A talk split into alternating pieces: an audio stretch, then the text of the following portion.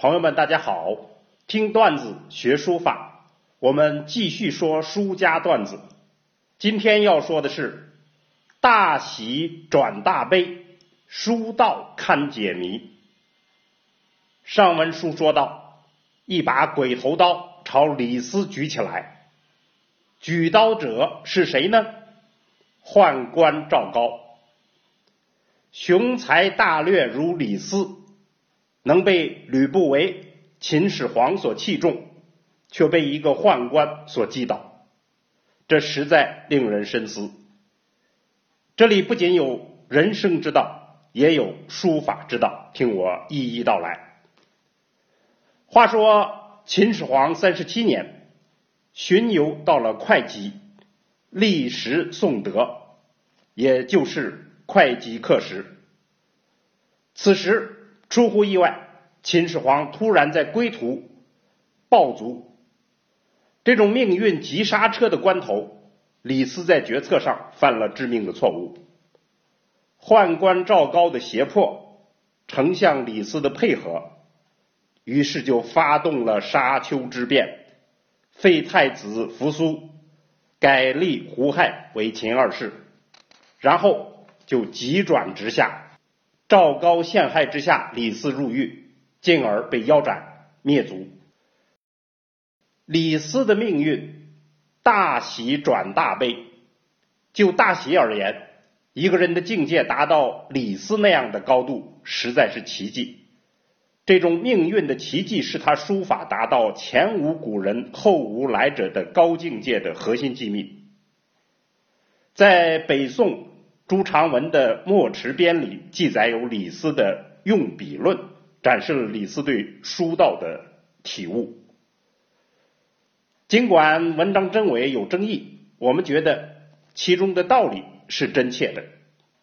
李斯说：“夫书之微妙，道合自然。书道合于自然。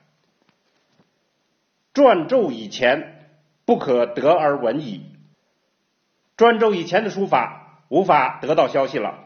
自上古作大篆，颇行于世。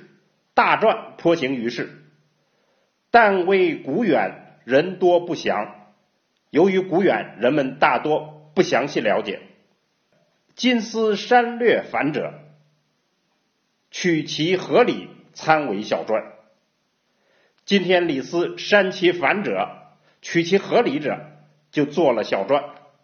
一个雄才大略的政治家，操作文化事务时驾轻就熟，举重若轻，实在令人叹服。李斯一句话就把书法说清了：凡书非但果结流快，中介比例轻贱，尤其是说到用笔之法，这是书法的核心机密。李斯比后代的专业书论家超前了数百年。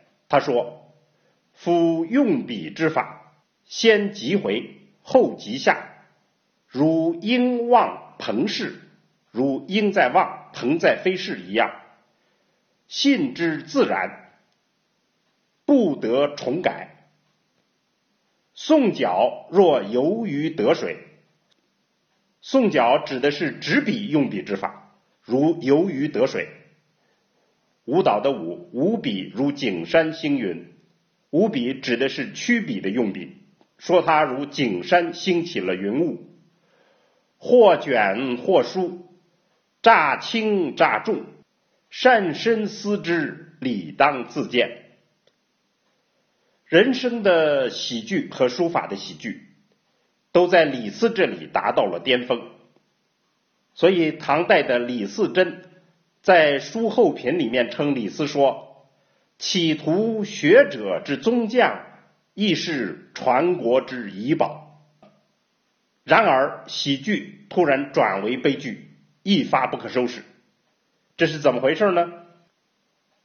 历来的人们感叹命运，诅咒赵高，但其实关键在于李斯本人。李斯有什么问题呢？我们所能看见的有限的资料中间，最突出的莫过于他的老鼠哲学。哲学思想是人生的本根。李斯的人生理想是做米仓里的老鼠，而不做厕所里的老鼠。荀子教给他的帝王之术是他的手段。取得吕不韦的器重，秦始皇任他为相，协助秦始皇完成了车同轨、书同文、行同伦的理想。这些都是沿着这个逻辑而来的。我们在前面的书法段子里头讲到李斯。与他的书道之间的矛盾，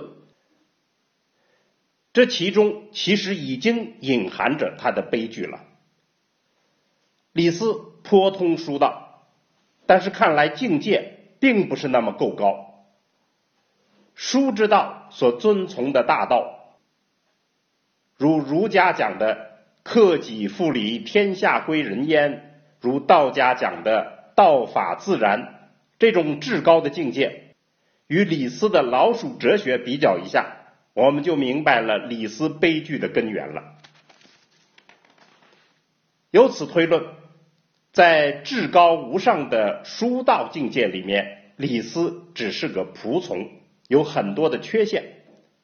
这样，我们回过头来再看李斯的书法，可能会更清晰看到他的不足，更能明白他的可贵，他活生生的人性。历史的长河滚滚向前，李斯所开创的书道典雅大气，不曾料竟解体为一条飞龙凌空而舞。欲知这飞龙是何方神圣，且听下回分解。听段子学书法，我们下次再见。